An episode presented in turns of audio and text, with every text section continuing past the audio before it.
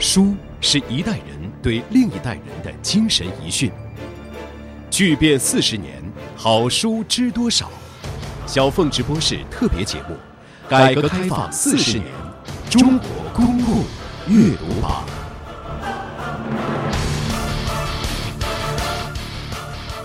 一九七八年五月十号，中央党校内部刊物《理论动态》发表了。实践是检验真理的唯一标准。实践是检验真理的唯一标准。这篇文章那引起轩然大波。那篇文章是为此后开辟思想道路第一次思想大解放。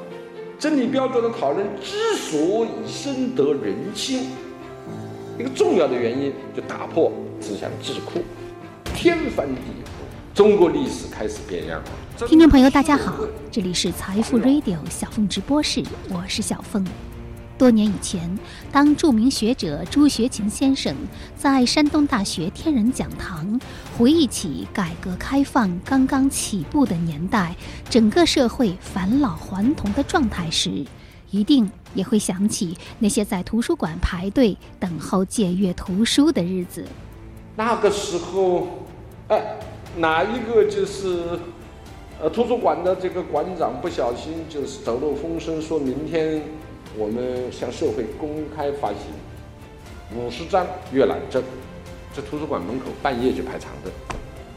哪个新华书店的经理不小心说，明天我们上午我们进了一批货，公开发售巴扎克、雨果、但丁这些说八十九世纪文艺复兴的古典小说，哇，半夜排队。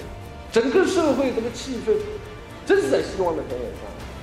感谢朱学勤先生的讲述，又把我们带回到那个闪耀着理想主义光芒的八十年代。站在二零一八岁末、二零一九新年的节点上，回顾改革开放，这是中国融入人类主流文明的四十年，如此敞开，又如此曲折。小凤直播室今天将要推出的就是《改革开放四十年中国公共阅读榜》，就让我们从八十年代拥抱世界的引进榜开始回溯。上半时，我们首先回顾八十年代十本最具影响的虚构类作品；下半时，则是深刻改变国人精神结构和思想观念的非虚构类作品。下面就让我们一起。重返八十年代那个我们曾经出发的地方。书中横卧着整个过去的灵魂，让我们从阅读出发，寻找人类历史的精华。的确，正如朱学勤先生所回忆的，在七十年代末八十年代初，是中国特有的书荒时期。与书荒相伴的，则是人们如饥似渴的阅读激情。好像这个社会的每一个人都变成了文学青年一样。很多出版社也翻出家底儿，将中外名著进行重印。往往呢，那些图书都是一上市就销售一空。那么当时，呃，给中国的年轻人留下呃刻骨铭心记忆的。呃，较为著名的一部就是《简爱》。我要进去了，我冷。姐，让我走吧。等等，让我走。姐，你为什么要跟我讲这些？他跟你与我无关。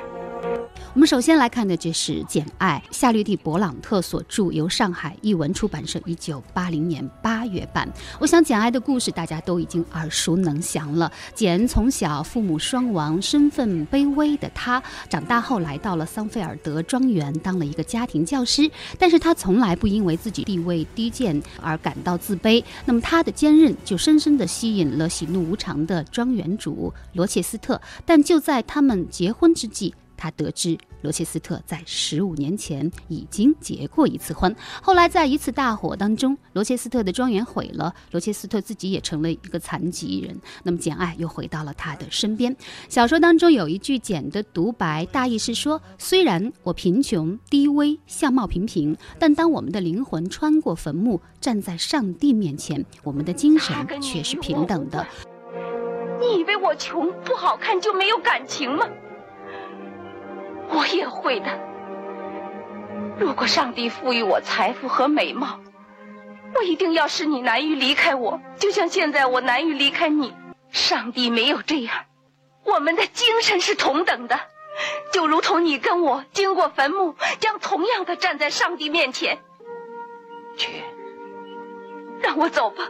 我爱你，我爱你。那么简的这种对于人格尊严的维护、对平等的渴望以及对个人价值的尊重等等这些观念，都令八十年代的中国读者深受震动。八十年代图书引进榜虚构类第二种，美国的玛格丽特·米切尔所著的《飘》是由呃浙江人民出版社一九。七九年出版的。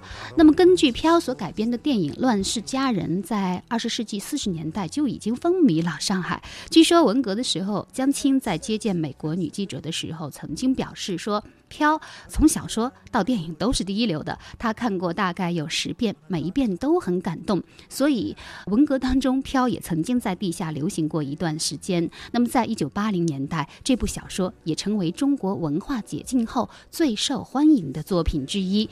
那么小说呢？呃，是在美国南北战争这非常深沉厚重的历史背景上开始演绎女主人公斯嘉丽和男主人公白瑞德之间的传奇爱情。这在很大程度上满足了中国读者对于浪漫爱情的遐想。而斯嘉丽的叛逆、她的自强不息的精神，以及无论遇到怎样的困难，总是坚信明天又是新的一天的人生态度，也给国人带来了希望的力量。Thank you. 而在小凤直播室里，八十年代这一时期的文学被提及最多的，则是罗曼·罗兰的《约翰·克里斯朵夫》。我记得著名的诗人于坚以及出版人甘奇在节目里所带的一本书，都是约翰·克里斯朵夫。你曾经说，在工厂的时候啊，你读到了很多的文学名著。那段时间呢，你经常就是，比如说自我扮演罗婷、皮巧林或者是奥涅金这些角色，然后你扮演时间最长的就是约翰·克里斯朵夫。嗯。那是在一个什么样的年龄？这本书我是在十九岁左右的时候看，对我是灵魂和人生是非常的震撼。这个书呢，使我确立了我作为一个人的那种个人的那种价值。就这本书，它讲的是个人奋斗，然后呢，它讲的是这个创造的这个欢乐，它讲的它的原型是这个贝多芬嘛。嗯，对。那么我在其中看到了一种人应该怎样通过自己的奋斗。去达到那种伟大的目标，这个东西正好在我需要这种思想的时候，到达了我的生命中，所以我永远喜欢这本书。一九一五年，为了。表彰罗曼·罗兰的文学作品当中的高尚理想，以及他在描绘各种不同类型人物时所具有的同情和对真理的热爱，罗曼·罗兰被授予诺贝尔文学奖。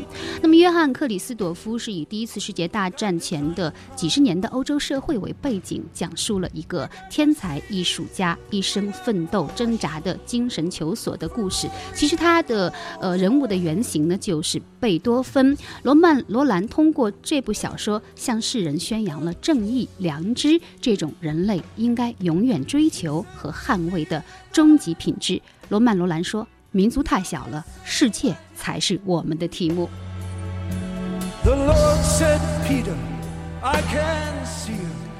改革开放中国公共阅读榜引进榜八十年代特辑虚构类图书，接下来的这一本是卡夫卡的《城堡》，是由汤永宽先生翻译，在上海译文出版社一九八零年出版的。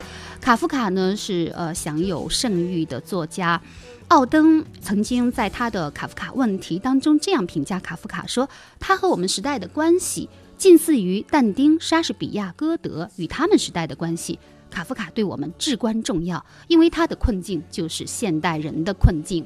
那么，长篇小说《城堡》描写的是主人公凯来到了城堡领地的一个村庄，他企图进入城堡，用尽一切手段，比如冒充土地测量员，或者是勾引城堡官员的情妇，找村长给学校当校工等等，结果就是无法进入城堡。其实这部小说卡夫卡没有写完，据说卡夫卡的计划是凯奋斗到弥留之际。终于接到城堡的通知，可以住到村子里了，但是仍然不许他进入城堡。呃，其实卡夫卡在当代中国是具有非常广泛的影响，因为卡夫卡本人也是非常的向往和钟情于中国文化，他非常喜欢李白、白居易他们的诗歌，也深受老庄哲学的影响。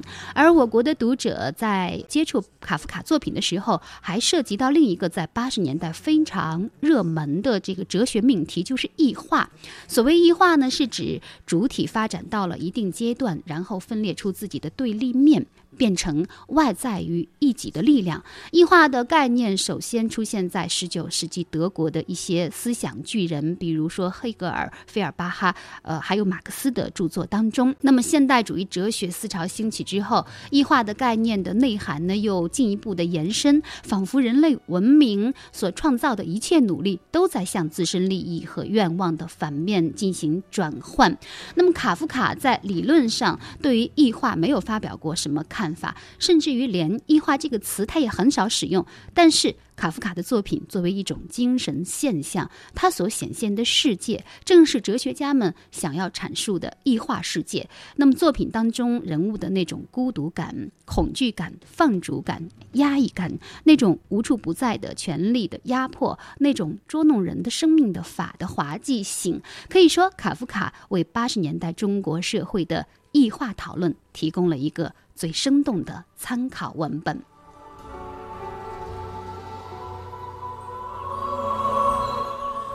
接下来来看的这本书呢，也是非常有名啊，米兰昆德拉的《生命中不能承受之轻》是上海译文出版社一九八七年出版的，当时的定价你猜得到吗？是多少钱？只有三毛七分。那么，生命中不能承受之轻呢？是呃，捷克裔法国作家米兰昆德拉在一九八四年所写的小说。也借着这部小说，米兰昆德拉奠定了他作为世界上最伟大的在世作家的地位。那么，《生命中不能承受之轻》小说的背景设在布拉格，描述了1968年苏联入侵捷克时期。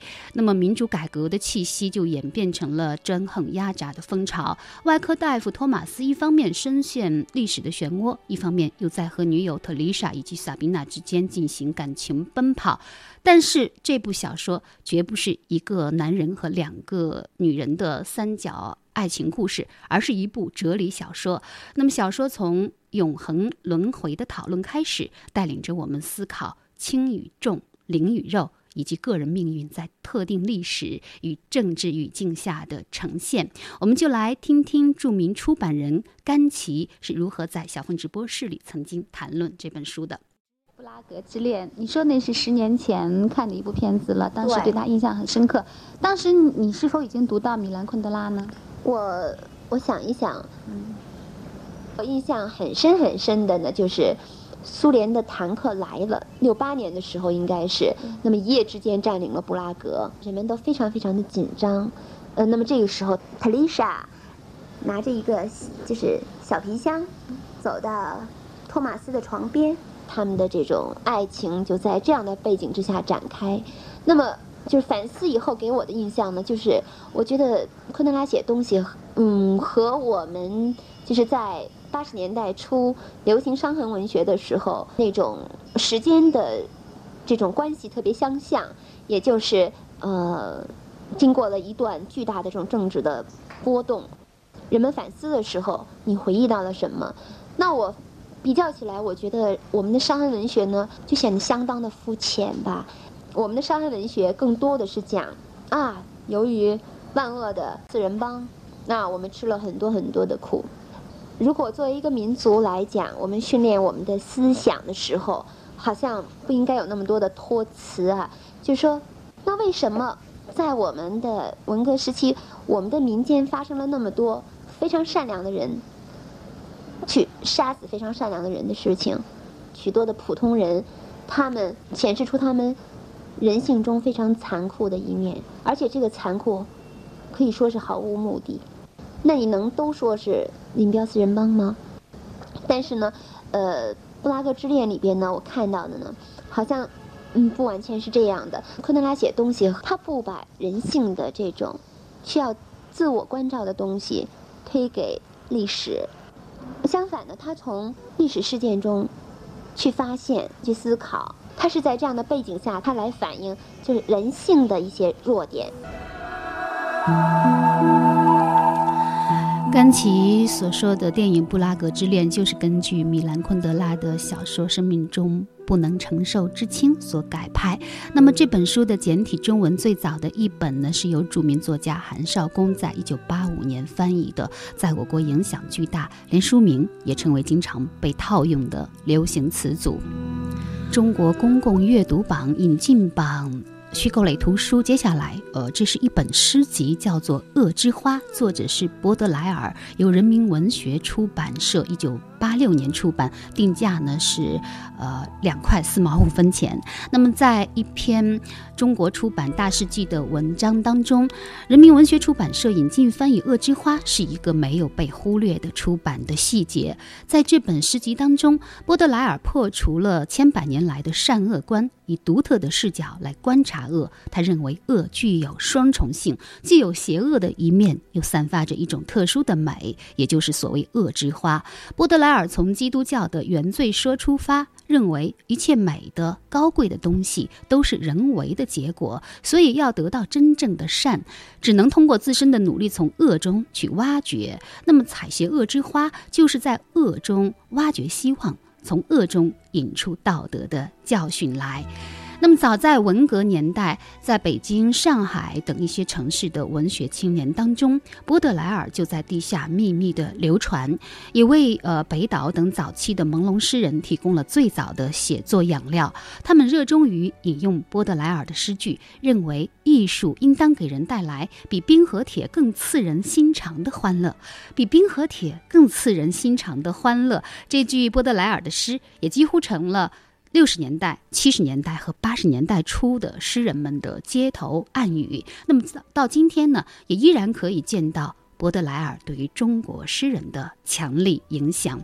波德莱尔的意义就在于，他以一种否定的态度完成了一次对美的建构。这就是为什么英国大诗人 T.S. 艾略特曾经宣称，波德莱尔是现代所有国家中诗人的楷模。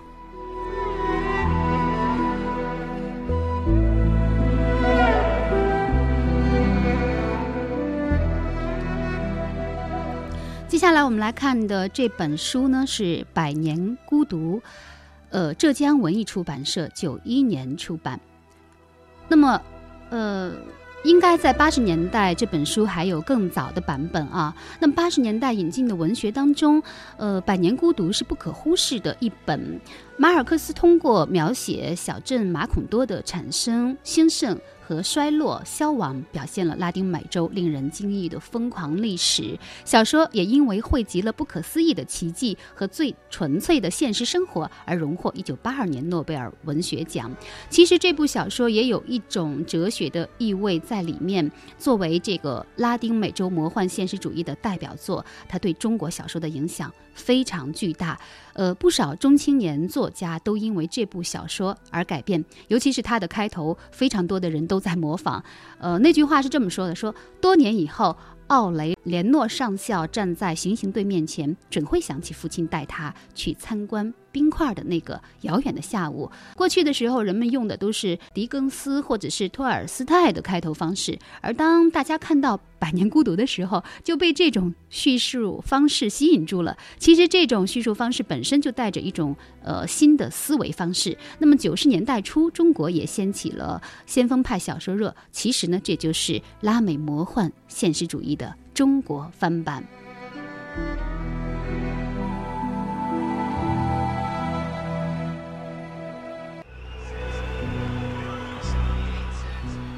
引进榜图书八十年代特辑虚构类。我们接下来所看的这本书呢是。第二十二条军规，作者是美国的海勒，由上海译文，一九八一年版。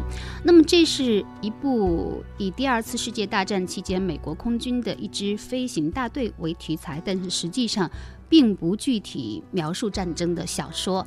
这支飞行大队驻守在意大利以南地中海上，然后作者虚构了一个小岛，主人公尤瑟林。那么他是这支飞行大队的上尉轰炸手。他渴望保住自己的性命。那么，根据司令部的规定，完成二十五次战斗飞行的人就有权申请回国。但是必须得到长官的批准。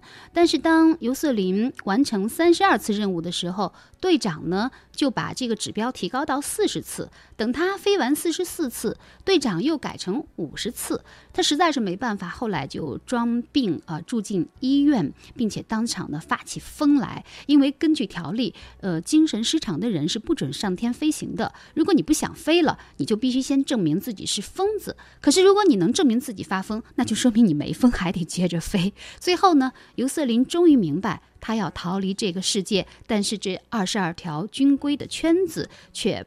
呃，把他给套住了。这第二十二条军规原来是一个骗局，是美国官僚制度撒下的天罗地网，是一切被统治者不可逾越的牢笼。因此呢，尤瑟林最后拒绝回国做英勇献身的宣传，而临阵逃脱，开小差跑到瑞典去了，希望在那里找到一个避难所。我我非常喜欢看那个第二十二条军规。我看那书，我第一遍看的时候觉得特好玩。沙子乐队主唱刘东红做客小凤直播时带来的一本书，就是《第二十二条军规》。然后看最后眼泪哗哗的，看这哥们儿从那个整个这个战争里，从傻帽的那样的处境里，然后跑了，我他妈跑了，我再也什么什么也不管了，跑了。嗯，觉我觉得特好。这东西确实太荒谬了。师傅，你为什么会掉眼泪？你也希望自己能从好多东西里边逃掉。那哥们最后逃了吗？我忘了他。他编织了好多理由，但是好像又是总是有这个相反的理由，会会把他这个理由抵消掉，所以叫二十二条军规嘛，就是你反正总而言之你是逃不掉的。对他实际上就说的是就是一个悖论，英文一个特确切的词叫 paradox，就是说你你你怎么说都可以，怎么说都不行，但是最后是是硬硬逃的，就如果要是一个欧洲作家的话，他就逃不走了，但是因为他是一个美国作家，你知道吗？他需要让这个就是看他书的人痛快一下。这部小说是约瑟夫·海勒根据自己在二战中的亲身经历所创作的这个黑色幽默小说的代表作。它实在是太有影响了，因此呢，第二十二条军规在当代美语当中也作为一个独立的单词，使用频率非常的高，用来形容任何自相矛盾、不合逻辑的规定。那么这本书不仅是欧美各大学文科学生的必读书，也在八十年代进入中国，给经历过文革苦难的中国人带来了一丝快意会心的苦笑。好，我们接下来来看的这本书呢，是一九八零年由上海译文所出版的《永别了武器》，作者是海明威。一九六一年七月的一个夏天的早晨，海明威把一把呃银子镶嵌的猎枪的枪口放在嘴角。然后两个扳机呃一起扣动。作为二十世纪美国最伟大的小说家，海明威的那一枪不仅打死了自己，而且把整个世界甚至全世界都给打懵了。人们马上意识到，某种至关重要的东西骤然间从这个世界上消失了。那么海明威也是一百年来所有诺贝尔文学奖获得者当中最受我国读者推崇喜爱的一个。那么在小凤直播室里，青年学者许志远。最喜欢的书就是海明威的作品，来听听他是如何谈海明威的。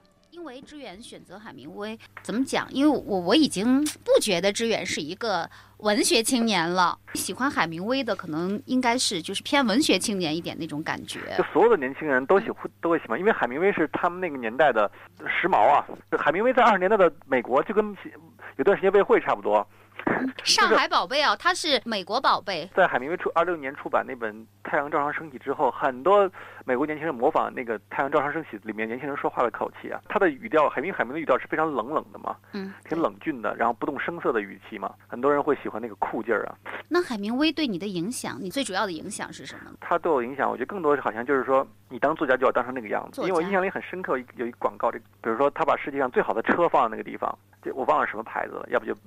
可能不是 Benz，要不 BMW 什么人，他就会下面就就会注一个简单的一个一辆车，但所有知道都是是最好的车嘛，我忘了什么车了。嗯。然后比如说，比如登月那个行动，它下面就会广告上就会注什么一次行动，然后他他们还会画一个海明威的，就放一张海明威的肖像的地方，一个作家，一个就是说所有这些东西是都不用你来解释的，他要代表那个事物的一个最高的境界。但事实上现在知道海明威，我知道海明威不是一个最一流的作家，他是一个一流作家，他不是个最一流的作家，但是。他他的所有的行为也好，他甚至他的样子也络腮胡子那个样子也好，就海明威那个样子，就好像就觉得是一个作家就应该如此，他应该去非洲打猎，应该去跟好多漂亮姑娘去睡觉，然后应该去用那种冷静的语言说话，然后应该去在那个那个古巴生活去去写作，然后应该二十七岁就成为国际文明作家，你就觉得那是一个特别理想的一个一个一个这个职业的规划，但是随着年纪日长，就意意识到所有的生活都存在着它它对应的缺陷嘛。比如说，那一个那么渴望那种生命力张扬的这么一个一个作家，他可能会饱受各种东西的折磨。对，而且最后居然是自杀而死，一个硬汉作家。我想，可能就因为他在生活中硬不起来，所以他要把自己更加的硬汉化吧。我在豆瓣网上寻觅海明威所有的著作，发现，呃，上海译文一九八零年一月出版的这本《永别了武器》是我见过的八十年代最早的海明威的小说一本。《永别了武器》可以说是海明。为早期的代表作，是一部具有强烈反战意识的作品。那么，这也是海明威对这个世界的美好愿望。永别了武器。改革开放中国公共阅读榜引进榜最后一种图书，八十年代特辑啊，这是。查特莱夫人情人由湖南人民出版社八六年的版本，其实这个版本呢是曾经被查禁的版本。查特莱夫人的情人呢是呃英国作家劳伦斯的最后一部小说。呃，在中国文革中后期，查特莱夫人的情人这种小说肯定是禁忌，只能靠手抄本来流传。后来，呃，在八十年代，湖南人民出版社推出了。刚才我所说的这个版本之后，很快又被查禁了。但是当时的青年大学生几乎没有不知道这本书的。直到两千零四年一月，作为人民文学出版社廊桥书系当中的一本，呃，查特莱夫人的情人作为世界名著，才得以无删节正式出版。这也一度成为中国人性观念开放程度的。某种指标。那么，查特莱夫人的情人，无论是从文学价值还是世界范围的影响来看，都是一部世界级的名著。在代表国家水平的中国大百科全书当中，对这部小说做了如此的评价：说小说描写性爱的章节引起争论，但其实全书爱憎分明；而查特莱维护的婚姻道德是十足的虚伪自私。康妮的抉择则具有社会意义。好，听众朋友，以上呢，我为您盘点的是改革开放公共阅读榜国外引进榜八十年代特辑当中虚构类的十种图书。广告之后呢，我们将继续为您盘点一下那些在八十年代引领学术思想风潮的汉译思想名著。When you see my eyes,